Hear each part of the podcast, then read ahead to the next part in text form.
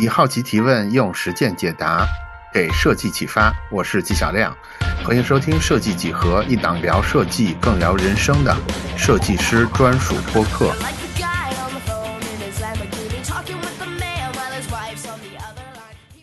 今天的内容仍然是和大宝、小呆两位的聊天。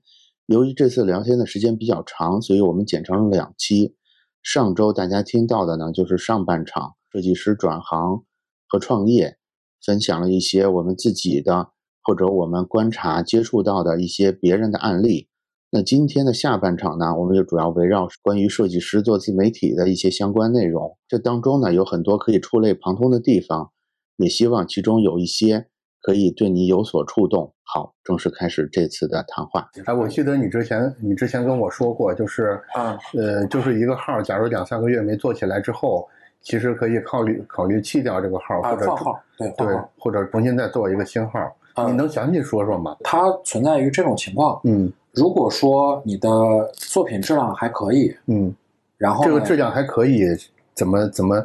怎么判定呢？判定就是话题，嗯，是对的，嗯，内容讲的也比较清晰，嗯，然后呢，表达上就是你看上去，嗯，它逻辑上表达上没有硬伤，嗯，然后呢，长此以往，比如发了三十条、四十条，你的播放量都在，呃，正常推送值之下，嗯，比如说我们正常推送值是二二百到五百嘛，你都是十几播放、二十几播放的，嗯，那这个就可以被判定为是有流量流量异常，嗯，流量异常，因为存在这种概率的，就是大家可能不知道。就是字节旗下的这个风控体系现在已经极极其复杂了，因为有好多这种第三方的这种公司在想办法通过各种方式去抓流量，结果自己的这个风控体系非常复杂，很有可能你注册这个手机号，它这个手机的号它是有问题的哦，也很有可能你注册这个手机这个手机它是有问题的，嗯，也很有可能你你们家那个附近的一个网络是有问题的哦，也很有可能你这个账号在不知道什么情况下。因为听了某个大师的呃教教导，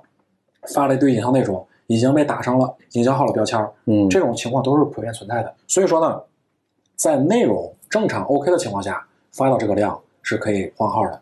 但如果说你发的都是一些那些乱七八糟的那种东西，你发个二三十条，那它没有流量，那你可能就不就你可以继续发吧，但是要改一下内容风格。嗯，那个那那个就就肯定肯定也是可以不用换号。嗯，大概是这个样。嗯，反正这些更多的技术细节还是可以看书啊。啊，我我 我 我觉得，我我觉得我觉得很好。我我们现在可以转到，就是今天今天讨论里边真正高价值的那个部分啊。也就是说，我们说我们刚才说，是不是可以把自媒体作为设计师转型的一个抓手，对吧？那那这个转型呢，我刚才大概总结了一下啊，嗯，就是所谓你要把它当成。你转型或者开第二曲线的一个工具的话，你未来大概是这么几个走向，有不全的你们帮补一下啊。嗯，第一个走向就是你成为一个自媒体号主，你就是靠靠接广告做内容。嗯，对，做内容接广告，这是方向一。方向二呢，是你去做做培训卖课，就是俗话说就是你你做知识知识付费啊，对吧？嗯，这是第二个。第三个方向呢，就是你仍然。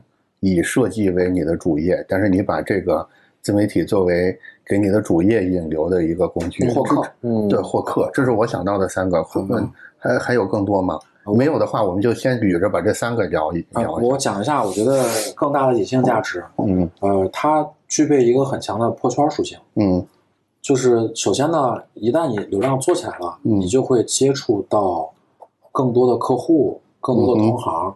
甚至其他行业的人，嗯，然后他们会给你带来很多不一样的思路，这个价值我觉得比那三个都要大，嗯，这是认知上的一些提升，我觉得这个是很大的一个价值。因为我自己做抖音到现在，你说你说赚钱吧，有很多事儿是你一开始怎么都想象不到的，完全超出认知，嗯啊，我从来没有想过，嗯，四五百人在一个地方坐着，在一个屋子里面坐着，听你讲，有几个人拿着。麦克风像像是那个野人一样吼，呃，三天就能收到收出来一个亿，这是我从来没有想象过的。然后呢，当我了解到他的内部逻辑之后，我才发现原来这个东西是通的，因为那些人就是要跟他交钱，嗯，因为他有有那些人需要的东西啊，就是我我才我我还知道原来有那么多土老板，他的精神是如此的空虚，他需要这样的大师来引导他，嗯，而且他觉得这个钱花的很值。嗯啊，就这种就类似的事儿很多吧，嗯就是认知上的一个撕裂吧，我不能说破圈了，那妈就是撕裂了，就是 嗯嗯就这个价值很大，但这是个隐性价值，所以说大家为什么我跟你说这个点呢？我们要带有目标性去做这个事儿，嗯，但这个在这个目标性的背后，你的这个还会获得的这个隐性的东西，其实也是非常大的。你这么去想这个事儿了，那这个事儿就是不是说我要不要干，那就是今天干还是明天干的问题了。嗯 啊，对，是。很有说服力啊，但是我很担心，是因为你干了太久这个自媒体培训，所以培养出来，也就是说我们被你技术了。我有这个，我有这个担心。大宝，你觉得呢？就是如果我们要把自媒体作为，其实我我觉得对，我还是以一个外行人嘛，还没没全身心的以这个为为主嘛。我现在还是百分之七八十是设计师吧？对，我觉得现在其实。对于大部分人来说，你是不是设计师，自媒体都是你的工具。我指的工具都是辅助你当前工作的人，对吧？你是餐饮，你对吧？你说餐饮店转型最好的方式就是，餐饮店做自媒体最好的方式是帮你带客人来，对不对？而不是说我去把这个店关了，我就去叨逼叨去，是吧？或者是怎么样的？这种呢，我觉得他对专业能力的这种跃迁要求更高。但是你可能常规来说，我是一个设计师，但是我如果把我的内容以某种适合我的方式，长期的优质的产出，可能会稳定的带来一些你的变现的线索，或者是人，或者是一些一些机遇，我觉得会有会有这样的。但是你要是转型成为一个这个领域里，对吧？自媒体人，我觉得这个要求更高，那就是彻底转行了。对，这种要求更高，而且你的机遇，包括说你的可能你需要跃迁的这种能力模型不一样。但是你更多的时候，我是设计师，我在小红书也好，我在抖音上，对吧？我最后我接接单，或者是我卖点什么设计师周边，或者是我对吧？我一两百块钱做个什么东西，头像定制这种事儿，其实才符合大部分人能够去参与的逻辑。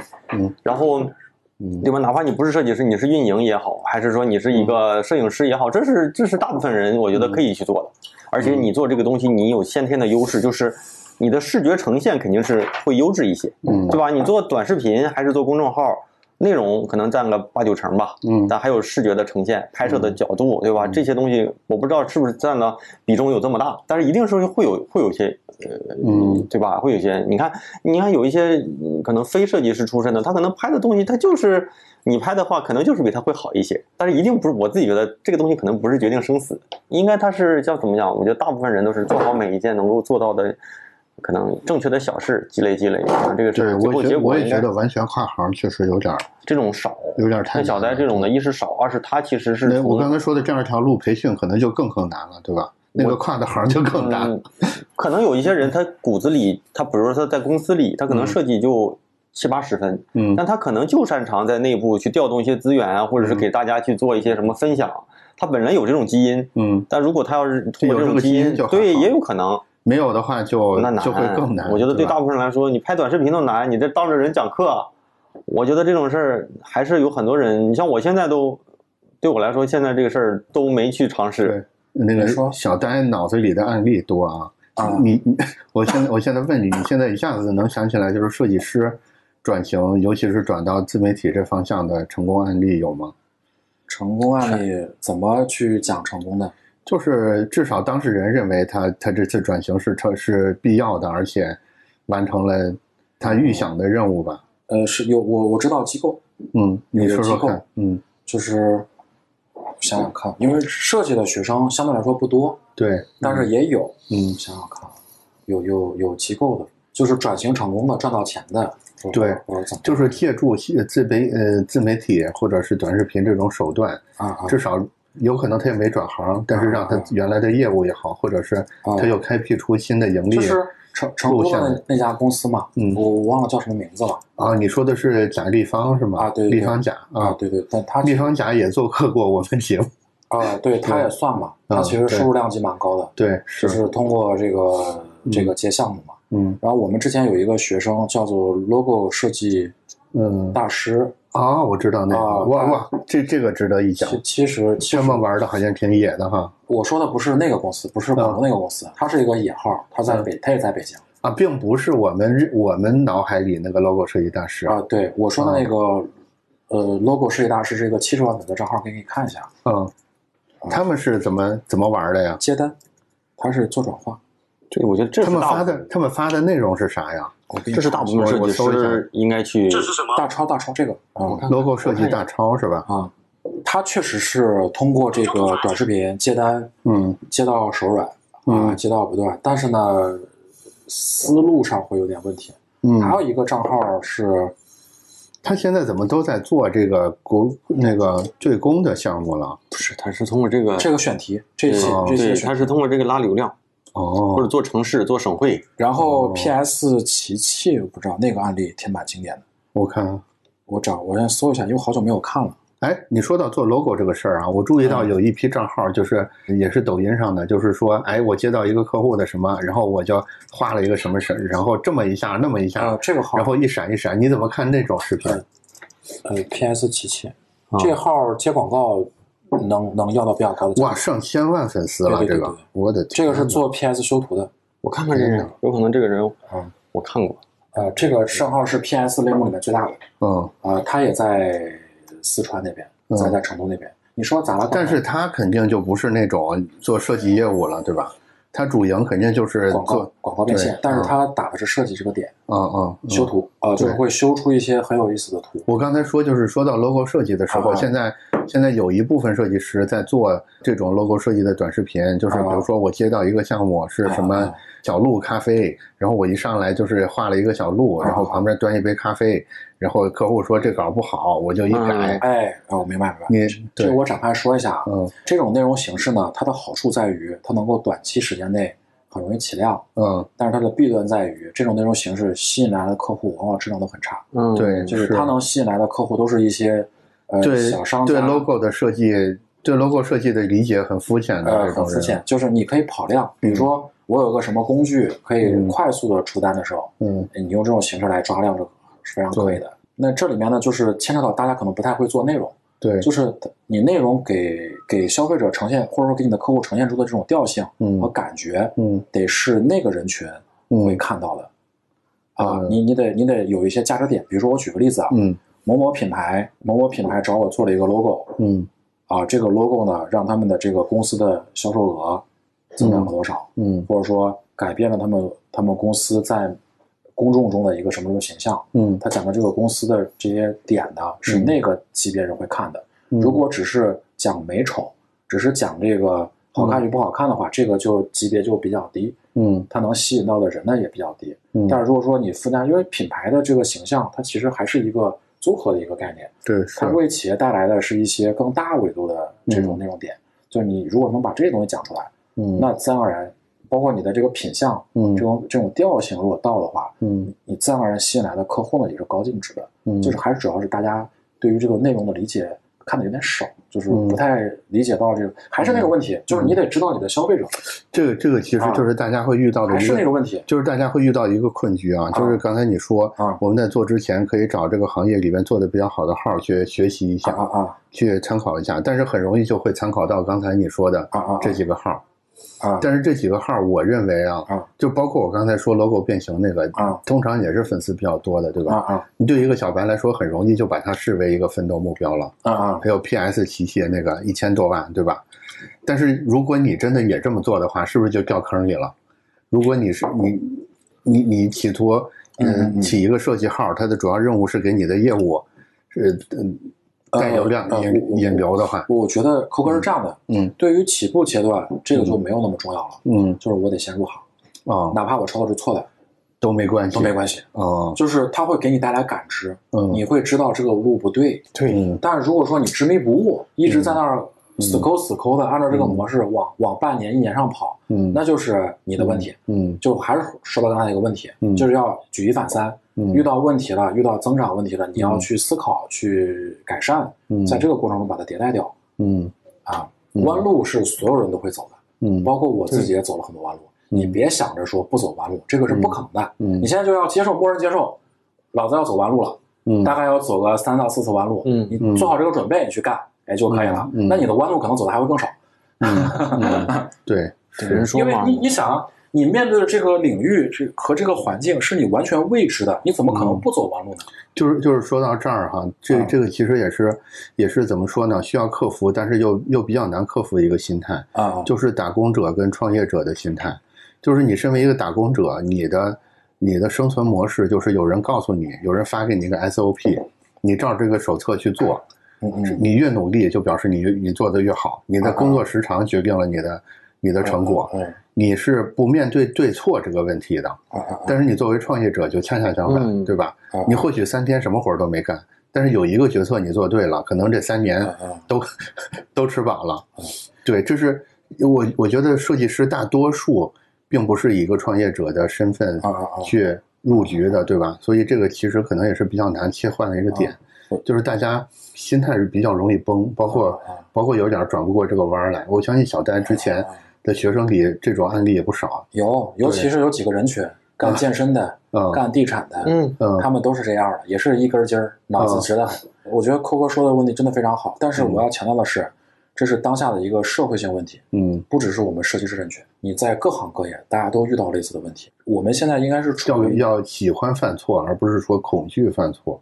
要要喜欢犯错，就接受吧，啊，这是这是一个我们当下整个社会面临的问题，嗯，不只是我们设计师这个群体面临的问题，嗯，所以说呢，所以说呢，你你你目前你你再推演未来五到十年的一个情况，嗯，你不改变现状，就是越走越窄，越走越窄，越走越窄，对，你改变就会越走越宽，越走越宽，越走越宽，是。你去去推演一下你未来，比如说五年了，你就推演一下两三年的一个情况，是，你是等着别人。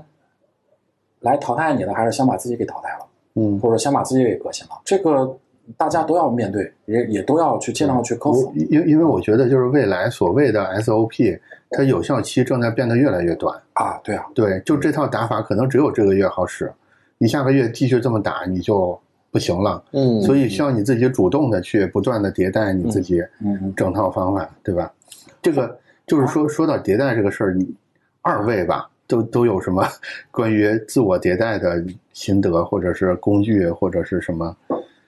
我现在我现在自己倒觉得是一个迭代的过程中，但是我包括说现在的这个状态，看在职场上的我和职场上的同事，嗯，其实是有还是有相对来说，他们视野也好，思路也好，对视视野和思路还是比较固定。就是我会说得野一点，很多事儿吧。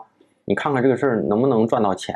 如果要是赚到钱，你怎么样，对吧？让你的上游、下游伙伴相对来说都能舒服一些。然后就昨天有个同学问嘛，就是说，那个就是类似于你让，就是你跟甲方合作，其实是如果能长期合作，到后来是越合作越舒服。因为刚开始他对你不信任，嗯但是你给他搞定了之后，其实第二次合作更像朋友，再往后的话，可能更像是什么？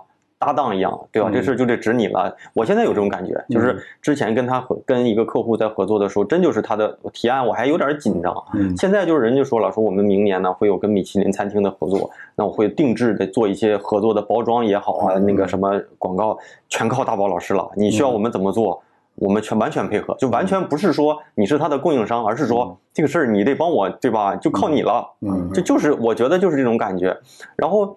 其实我一直都没说小戴野，但是我自己觉得这种野的状态是最好的，就是你得我在我们这个领域里面就属于那种，他们看我都觉得我有点闷，有点慢。其实野不够野，就是我是不够野的，是吗？对，我差太远了。哦，就是他们都觉得他我在我们那个圈子里都有说，哎，小丹你太老实了，你是个匠人，你挺不错的。哦，就是我一般听到这个话的时候，我内心里面会感觉他在骂我。嗯，所以嘛，就是还是就是还是得一切，就就像我一一直觉得嘛，就是设计，我就我觉得这种这种观点可能一定是有很多设计师不认可。我我就觉得设计设计好坏不重要，嗯，就是设计师做的事情就是你客户要做的那个代办事项。我一直觉得是这样的事儿，就是你哪怕就像有个同学说嘛，说你看很多设计明明不好，但是客户还会接受，生意还会很好。所以呢，不见得意思说。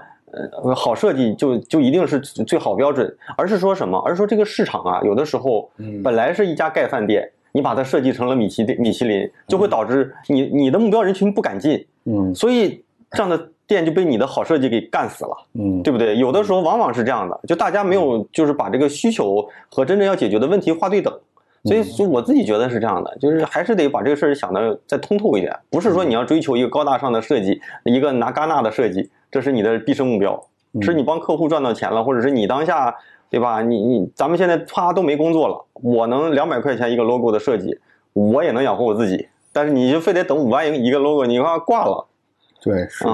这里边有有一个很很吊诡的事儿，也就是说，其实你从设计师这个词的定义来看，设计师应该是最野的人，因为我们我们就负责产产生新的可能性嘛，我们是负责推翻原推翻。破破旧立新的啊，这种人才叫设计师。但是现在恰恰是 最应该破旧立新的人，看起来设计师 看起来最阴。因为设计师啊，只在自己的位置，是就是我不跳出我的位置，而且我以在我的位置上做事为荣。是很多设计师是这样的，我做字体的，我做不了视觉；我做视觉的不行，做 logo 我不擅长。嗯，他会这样的。可能也是不擅长，但是很多时候，往往就是你可能逼自己，你把这个事儿做了，会打通一个什么，最后能够把这个池子给变大，会是这样的。对，我觉得有时候需要逼自己一把，但是逼自己的前提是，你需要能看清你在干的事儿究竟是什么。我我始终觉得这点是非常重要的。很多时候，你以为你在做这个视频，但是其实存在比视频更好的解决方法，而且正好在你的能力圈之内的。嗯，只不过你从公司接任务接习惯了，你会觉得领导的任务是不可质疑的，对吧？他让我往东，我就往东，我不要问为什么往东。嗯，对，这个是很成问题的。你你是设计师，大家对你的期待是你要创新性的，你要用更低的成本、更短的路径去解决问题。不是，我我说一下我的迭代的一个感受。刚才我总结了一下，嗯，那就是一个前提，两个状态。嗯，这一个前提是什么呢？嗯，就是你有危机。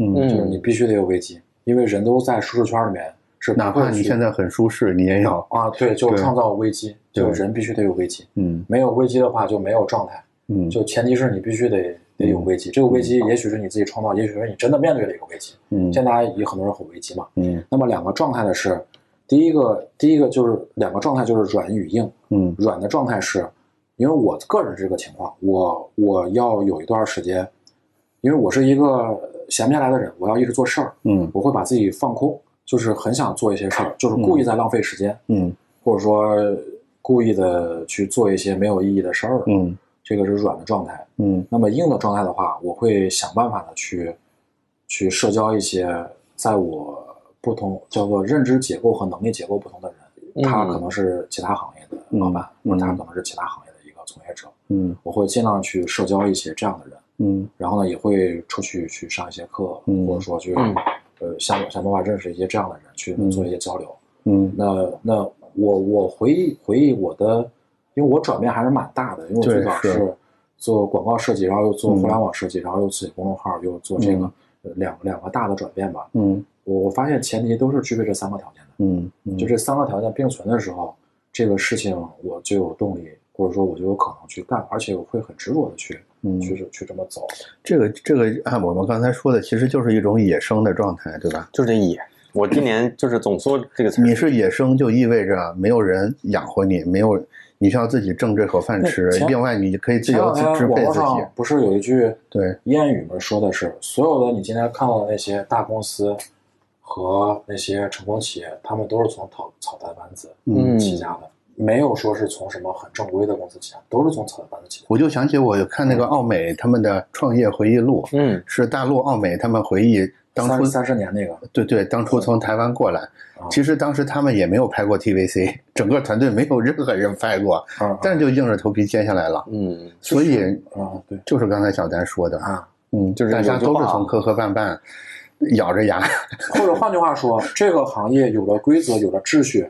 你就没有机会了。我们都希望能够用少的劳动、少的投入换来大的价值。嗯，但这种情况只存在于那些混乱的秩序当中。嗯，为什么？你看，经常有人说，我做抖音，老师现在抖音，抖音好乱呀，怎么怎么这那了？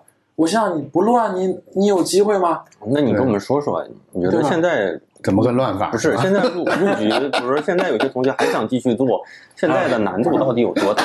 还是说，其实一直都这样？它取决于两个维度。嗯，第一个维度叫做个人维度，因为有些人天生具备新媒体的基因。嗯嗯，就这个人呢，他说话就是不着调。嗯，或者说就是表表现力旺盛。嗯，他啥都不用学。嗯，他只要开始就可以。艺人不是 I 人。就就是这个东西是有天赋的。对。但是这个天赋又不是说不可以逾越的。嗯。有天赋固然好，没天赋我们可以用一些方法技法去补，这是第一个维度。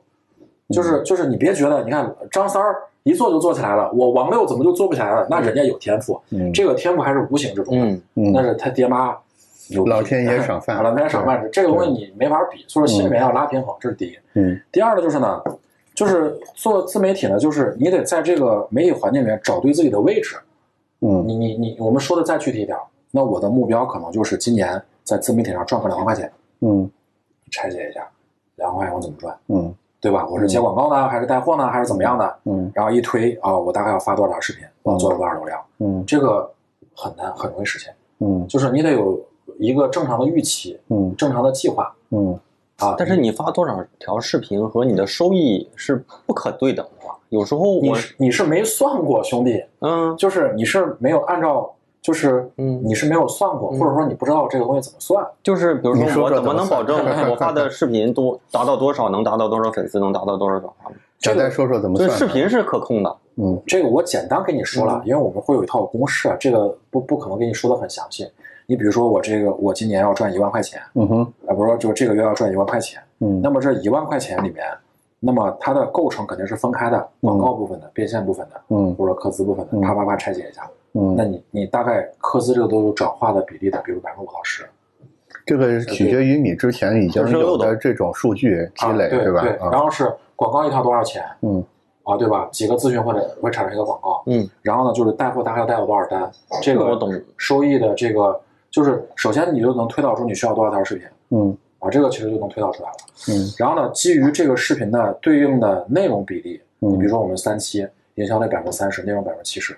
你的总的视频数量其实就出来了，嗯，但这个内容数量呢，它一定是不是就是那么多条？嗯，其实也未必，嗯，但是大大环境，嗯，就你心里会有个谱，嗯，我大概要做到一个什么程度，我大概能达到这样的收益，就是计划总是会变，但是计划总是要做啊，对对对，就是就是不要盲目的沉迷在计划当中，但是又不要什么计划都没有，这这样是一个比较比较 OK 的一个情况，嗯。嗯，就要要注意些什么？关键的就第一个我说的，就是没有天赋了就靠形式去凑，嗯，有天赋了就直接干。第二就是呢要有计划，嗯啊，而而且预期要合理，但是大家大家普遍的预期是不合理的，嗯，因为因为它没有对应的合理的参考系，所以说它的预期是非常不合理，它它会有个很虚拟的一个一个标准一个参考。但这边我说一下我的经验，首先第一。要我们直观点，我们要奔钱看，就是就赚多少钱，嗯啊，就是我赚多少钱，你可以目标可以低一点，比如说五十、一百，甚至三千、四千的，嗯，你低低就是要呃冲钱看，嗯。第二就是呢，就是要做好你的计划，啊，做好你的计划，选好你的方向，然后往这个方向去走就行。中间肯定有磕磕绊绊。好，第一个阶段达成了，那么你肯定会有一些你的呃收获、经验总结。那么我们再接着第二个阶段，嗯。大概大概是这样。嗯嗯，反正我总结下来就是，你总总之是要是要很莽撞的开始，莽撞的开始有两个收益，第一个是你的心态会变得更开放，第二个是你总是能拿到一些基础数据的，你第二步你就可以以此为基础去反向推，你究竟应该做多少事儿，就比你。啥都没开始做，就一拍脑门说，我就觉得应该就是绿色，这绿色就是能成，就是这种设计师式的这种这种执拗，已经从这种画风里解脱出来。因为因为以前没有那么多数据给你做参考、做依据。嗯，广告圈不是还有那句话吗？你永远不知道你百分之五十的预算是花在哪儿的。对，现在不是这样了。嗯，现在是你你是真的非常清楚你每一分钱是花在什么。这背后会有一些很多东西，听上去感觉要学很复杂，但是不用担心。嗯啊，不用担心，这些都不重要，慢慢你都会的。嗯，慢慢你都会了解的。这个，嗯，就是聊到这儿哈，我觉得还是有有必要给站酷打一下广告。哦，就是我们我们聊到这儿，似乎都忽略了一点，其实站酷是一个怎么说呢？就是站酷为什么能做起来？我这些年也一直在反思这个事儿。其实很多时候你会发现，其实站酷有意无意的，我们就正好符合设计师的这个习惯，啊，同时又完成了他向外传播。传递信息的这个功能，也就是说，你不需要像我们现在这这种真正大众自媒体一样做这么严重的这个野野化训练，对吧？你仍然保持在你是一个设计师，你是一个匠人的状态里，然后你就只是简单的发一发作品，你也没有任何情绪价值在里边提供，对吧？你也你也没做任何包装，但是它神奇的就是能在这么一个垂垂直的平台里边也能产生效果，你的客户。也能看到你，你的你的同行也会也会认为你是一个呃溢价比较高的设计师也会存在这个东西。我觉得现在情况正在逐渐发生变化啊，正在正在发生变化的是。我现在，我现在就始终在问自己说，现在是不是有的平台也已经开始有类似这种感觉出来了？嗯，是因为你比如说以抖音为代表这些算法，它其实怎么说？我们都说所谓的减防，对吧？嗯，减防不好的一点是把大家都圈在一块儿，但是它有好的一点，就是它的每，我就我怀疑其中一些减房会长得也像站酷一样，就是这个圈子里也会全是设计师，然后大家也会。更按设计师天生的这种逻辑来行来行为，对吧？比如说，比如说都被打上设计师这个标签的人，推给他同样设计师做的内容的时候，会产生一个类似于他在逛站库的这种效果。当然，目前还没有发生这种事儿啊。我我其实一直在想，会不会以后会演化出这种东西来？尤其是小红书，我觉得有有这方面的潜潜力。我觉得应该已经有了。对，这个其实是不是呃，也可以作为一一个反向的办法呢？也就是说，我可能没没必要把自己做这么大的一个颠覆，但是我可能略微注意一下，然后也能也能通过这种自媒体媒体的方式去去获得流量。其实我们现在动不动就说短视频时代什么的，但是上一个时代啊，Web 二点零的时候，以站酷为代表的这些，不就是那个时代设计师？的那个流量入口那个抓手嘛，对，其实其实他们实现的功能是一样的，当然他们背后的逻辑有点不太一样了。当然，站酷肯定我们现在也在做，也在上算法呀，也在做各种各样的尝试，AI 什么乱七八糟的，还是想跟大家大家一块努力。去让这个人群活得更好吧。我聊到这儿是不是广告感太强了？我觉得我我还没听出来有广告啊。我我在想这个广告是什么呢？还没有听到这个广告，没有，没有就是露出啊，没没有什么广告。也就是说，其实我们其实我想表达的是什么？就是我们每次说到自媒体、说到流量的时候，不要脑子里就是呈现出一种过于单一的印象来。自媒体一定等于抖音。流量就一定是这个是阶阶段性的，对阶段性对是，其实这里边的类型是非常丰富的，而且我觉得任何一个平台随着它不断的发展，它平台的自我挖掘会会让这件事儿重新回复到一个我们熟悉的那个状态里去，只不过只不过说这个阶段可能会有点长就是了，因为因为我我这么多年就是在站库也工作十来年了嘛，我认为我是完整的从外部一一直到。现在我们也勉强认为已经三三外部三前夜吧。啊啊！我觉得我是完整经历这个阶段的，所以我这我在这中间，我觉得我有我还是看到了几次潮起潮落的啊。就是这中间大家呃，在这个阶段大家会认为说这个内容太严肃了，大家应该都放松一点。那个阶段大家就会说这个娱乐至死是不对的，我们应该多多多严肃多严肃一点。对，这它好像是也有一个自然的潮汐啊。自然的潮汐发生在这里面呢，所以我觉得，其实我的一个核心观点就是，我一直不认为有一个万能药可以给所有的人。嗯嗯，对任何人说的那个东西，都只不过是基于他的这个人生阶段、他的理解、他找到的众多解法中的一个。我觉得更多的是我们理解这个解法背后的那个那个精髓是什么，而不是说一定要去去照搬那个东西。假如说你就是一个很害羞的人，你平常。你活到三十岁，从来一句过分的话都没说，现在硬逼着你要在网上骂大街，这 这个我不是说，就算你成了，你那个痛苦是无法弥补的。我觉得我大概听懂哥哥想表达的意思，就是我们这个我们的特征就是这个样子，而且我们这个人群，嗯，其实数量级也有可能不大。对，我为什么非要改变我自己的一些原本的嗯一些本色去迎合你？嗯呃，让我也不舒服，然后呢，可能最后效果也不好。我是我大概是这么理解。我我觉得我觉得我觉得流量思维肯定还是要有的，因因为这个是一个底层规律啊啊，就是没有人看见你就没就不可能有成交，这这这是个底层规律。但是但是这中间的节奏感，我觉得其实还是因人而异的啊。嗯，还有就是每个时期的主流与非主流吧。对，就可能这个时期严肃是主流，对，不严肃是非主流。然后这个时期呢，非主流又成严肃了。非主流又成主流了，然后呢，主流又成非主流了。可能这个阶段相对来说浮躁就更非主流一些，嗯，严肃就就就就真正的就非主流了。浮躁主流一些，严肃就非主流一些。对这个阶段吧。对。但是你说的那个情况呢？我做抖音这么长时间，这个人群是存在的，而且也有对应的是吧？啊，只是存在的形式和方式呢，跟我们之前想象的不太一样。他们是怎么存在的？比如举一个账号，我们有一个同行叫做“亲爱的安先生”，嗯啊，我不知道他的 导演背景，他的社群人群，嗯，其实就就比较符合咱们的这个人群，而且基数量级也不小，嗯。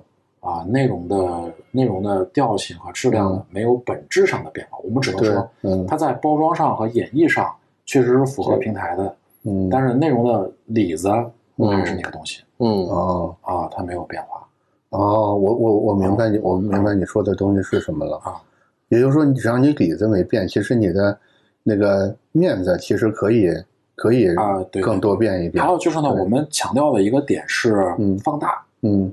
就是啊，呃，放大就是你你你暴躁，那就让你更暴躁；对你内涵，那就让你更内涵；对你含蓄或者说你不爱说话，就让你更含蓄、更不爱说话。对，他只是说，在这个内容载体情况下，因为人的感官很弱，嗯，所以说我要把一些点把它无限放大，嗯，就是我你本来就闷嘛，嗯，我得让你感觉到这个人是一个闷的一个状态，但是我的形式一定是。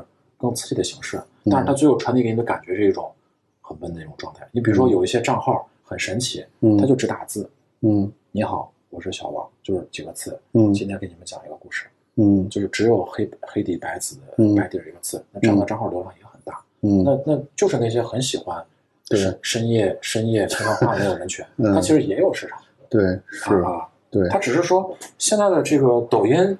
抖音它因为它不是中心化嘛，它是它太碎片了，它有很多个孤岛在里面。就你如果不去专门去搜、专门去扒的话，你是找不到那些。有可能都找不到这些，你都找不到吧，但它确实存在。嗯，而且这个数量级可能还可以。像我们设计这个，我觉得有时间咱可以做一下调研。嗯，就是在抖音上扒一扒这些设计圈层的，我估计肯定有。嗯，有我们这个，我相信我相信肯定也是有的。就是，但是目前肯定还在比较初期的阶段，对，啊，总有人喜欢一些慢节奏的东西，总有人喜欢一些躁节的东西，啊，对，是啊，肯定还是有的。我觉得刚才小丹那点说的特别对，就是它是个放大器啊，对，没错，对，所以它在放大你的某一个有可能对别人有价值的特性啊，这是它的功能，嗯，而不是说我们前面说了很多，你也不应该这样，不应该那样。大家，我就我我要补充这一点，就是怕大家误会，说我们企图把大家给扭曲成一个统一的一个别的什么的样子。我觉得第一点永远是做自己，就是你甭管有多大的成功，但是就从你不不再是你自己那一天，你这个成功就已经彻底变味儿了。甭管你有多少钱，你有你有多大的名，我觉得真正的快乐来自于你完全明白，你完全自我认可，说这就是我自己允许我自己成为的一个样子。我我还蛮喜欢这个状态的，不希望大家抛弃这一点。第二点就是刚才小戴说的，因为这个算法分发的这个机制，嗯，所以甭管你是一个什么样的人，我相信你能长到十几二十岁，你你交过男朋友女朋友对吧？你身边还是有一两个朋友的，你身上肯定有招人喜欢的地方啊。你无非是怎么用自媒体这种方式把你这个招人喜欢的地方再给它找到放大出来，对对是。这个就是识别出来，这个就是我们讲人设做 IP 的一个对很关键的一个部分。呃，因为大家都会记住细节嘛，但是整体一个人的感觉，我们可能把握不了。是，而且是无法无法复制的。我特别喜欢那句话，就是世界上有一件事儿，你绝对是世界第一，就是做你。这件事儿别人永远超过不了你。嗯，你其实每个人都会干一些莫名其妙、你解释不了的事儿，但是我觉得就是这些莫名其妙、解释不了的事儿，才最终塑造了你，也塑造了别人眼里的你是什么。哎，到这儿特别有 ending 的感觉了，是吧？差不多。有句话叫什么？嗯，出来混，迟早要还的前提是得出来。对，是出来因为我我想到哈，今天聊这个，我就想到，我好像就是一九年的时候就觉得决定要做短视频。嗯。然后买，好像是买了一个什么灯啊，说反正反正拍摄的架什么买的，然后就放在那儿。然后到从来没用过吗？到后呃，就是中间拍就拍了一条，好像就就反正断了。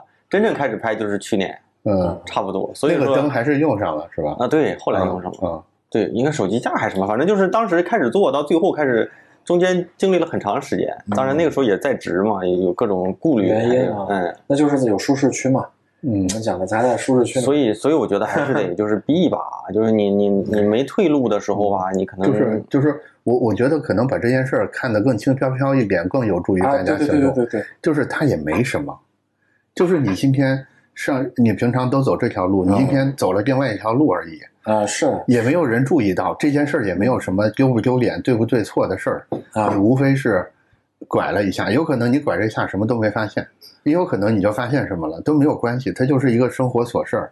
嗯，我觉得这么去定位更有利于让大家。它本来就是这个样子，对，还能怎么样？嗯，对，是你你比如说，我现在每天都在更短视频，其实是我之前直播的切片，我看了那个直播的内容，说实话，能量密度啊，话术啊。话题啊，情绪啊，都有问题。我知我自己都知道有问题，但这个不重要。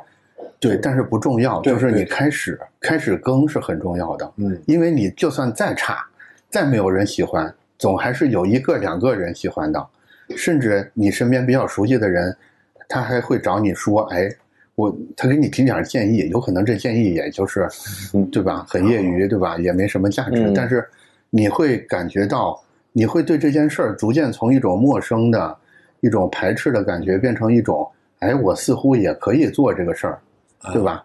我自己体感特别强的是，打开自己的心理防线。对，对，先做，然后你自己能摸到那种感觉。可能你不见得能有什么方法论，但是你自己做知道这个事儿，自己就会产生问题，你就会想办法去找老师们问，然后进步就这么自然而然发生了。对。反正反正等我这一批发完了，我肯定是要大调一遍的。嗯，那你现在就开始多交流一下。对，是，反正大家也可以，哎呀，没没什么值得看的。现在大家不需要关注我的。我去看了，反正切片啊。对，反正就是一些嗯最简单的切片吧。你在上面也没花也也没怎么花心思。我觉得破除我的心理妨碍呃心理障碍是最大的功能啊。对对是的，是先做嘛，慢慢再优化嘛。就是包括包括做播客也是一样的，我真的觉得小呆可以做一档播客。这个东西商业效率不高，但是啊，它对于你整理自己的思路的帮助是特别大的。可以啊，可以。对，嗯，是听客户安排，是嗯，特别好。因因因为我觉得播客这个事儿对我帮助挺大的。就是哪怕两年之前，就是我做播客之前，我都不认为我是一个喜欢说话的人，或者是我能跟一个陌生人连着聊两个小时的人。但是现在我会觉得说，我能跟任何人，在任何地方聊两个小时，然后这两个小时我还特别有信心，就能聊出点东西来。你说我是不是真的做到了？其实没做到，但是我这个信心就莫名其妙的自己长出来了。嗯，我觉得这股子信念是最重要的。我们能做成，就是你首先要成为世界上第一个相信自己能做成的人，才有第二个人、第三个人。嗯，你自己都不相信，你自己。永远躺在那儿不动，对吧？你让别人怎么上哪支持你去呢？对对。我虽然不做设计的，但是还希望跟嗯朋友们能多沟通、嗯交流。是是，不想不想丢弃这个圈子。对，所以两位老师的那个抖音账号可以说一下，大家有有什么问题可以试着联系一下。当然粉 丝比较多，不不能一一回复啊。这，我觉得小呆呢没准很多设计师都看过。嗯，应该小呆说是啊，对吧？试是视频的试，试是视频的是。然后大宝老师是大宝频道，就是大宝频道。对，回回头呢，我抽个时间，过年的时候我更一条，设计师怎么做自媒体？对，什么什么十则八则的，给大家对给大家提供点内容价值。对，是我等我忙忙到年底吧，我到时候更更更几篇。对，反正我觉得就是你自己走到那个路口的时候，下一次你再走到那路口，你可以嗯往右拐一下嘛。多走三分钟，怕什么呢？对对对吧？说不定，但说不定这三分钟那条巷子里就有你的终身挚爱在里头呢，对吧？你要是一直就走这条直路，岂不是要投入这么小，产出这么大？为什么不试一试？是，而且你自己看三到四年之后的一个实际的一个情况，它是不乐观的。